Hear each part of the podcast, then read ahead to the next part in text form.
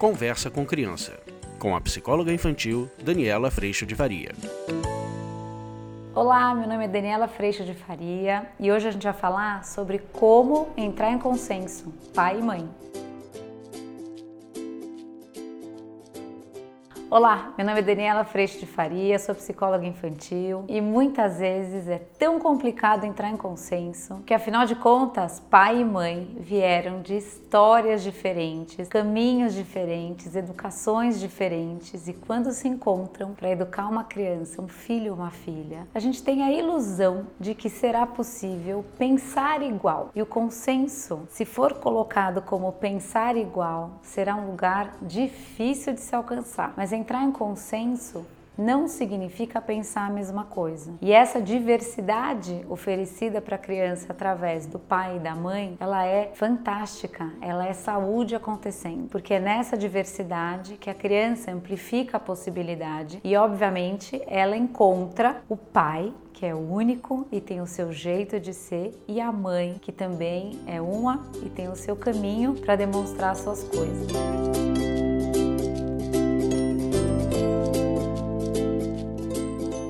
O que é importante no consenso? É importante que nós adultos aprendamos a nos considerar, porque no processo de educação, uma das coisas mais importantes é que a gente consiga considerar o que é importante para o outro. Vou dar um exemplo. Quando para mim é muito importante que por exemplo, eu sente com as crianças para o jantar, para que a gente consiga se encontrar nesse momento todos os dias. E talvez para o meu marido ele precise trabalhar muito ou ele não, não tinha esse costume na família dele. Talvez para ele isso não seja tão importante. Mas eu não vou conseguir fazer com que ele pense ou sinta que sentar para jantar é muito importante, assim como é para mim. O que eu consigo fazer é que ele me considere nessa questão. Eu consigo mostrar para ele que talvez para ele isso realmente não seja importante, mas que para mim isso é fundamental. Então, como seria se ao menos uma refeição por dia a gente fizesse juntos? E que três vezes por semana a gente jantasse juntos e se, no dia que a gente não jantar juntos, a gente tomasse café juntos, por exemplo porque dessa forma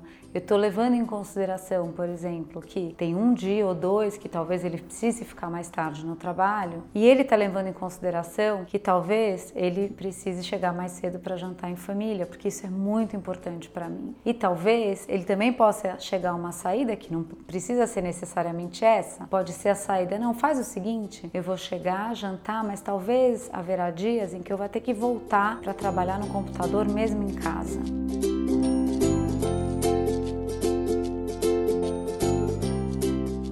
Quando a gente aprende a se comunicar e a colocar para eles, maridos, e os maridos a colocarem para nós, mulheres, quais são as nossas necessidades, sem esperar que o outro venha a pensar como nós, e sim que a gente possa se encontrar no meio do caminho, é possível chegar sim num consenso. Mas esse consenso acontecerá deste lugar sem a ilusão de que o outro terá os mesmos pensamentos ou valores que eu, e sim, o outro terá, na verdade, a condição de perceber o que é importante para mim e eu terei a condição de perceber o que é importante para o outro. Nesse sentido, quando a gente cuida da relação que há entre nós e do que é sagrado para nós, nós podemos sim cuidar da relação nesse sentido de abrir mão e fazer pela relação e fazendo pela relação, a gente consegue manter essa chama que há entre nós viva.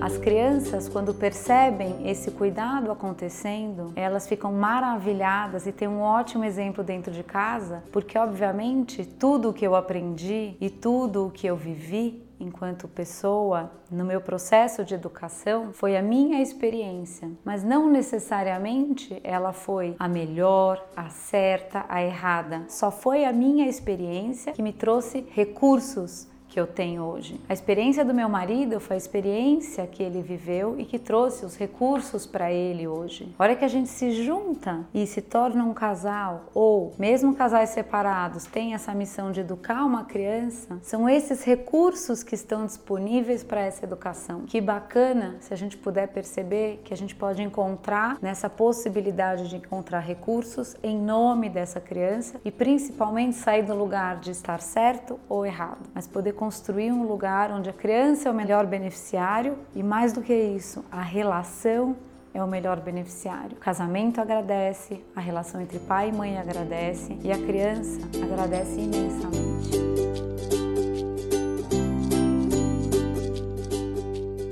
Vídeo de hoje foi esse. Faça esse exercício. Ao invés de ter razão, ao invés de esperar que o outro pense como você, use dessa diversidade para buscar consideração. Primeiro, considere o outro, para que aí o outro possa considerar você. Esse é um belo exercício para a gente aprender a conviver. Tchau, a gente se vê.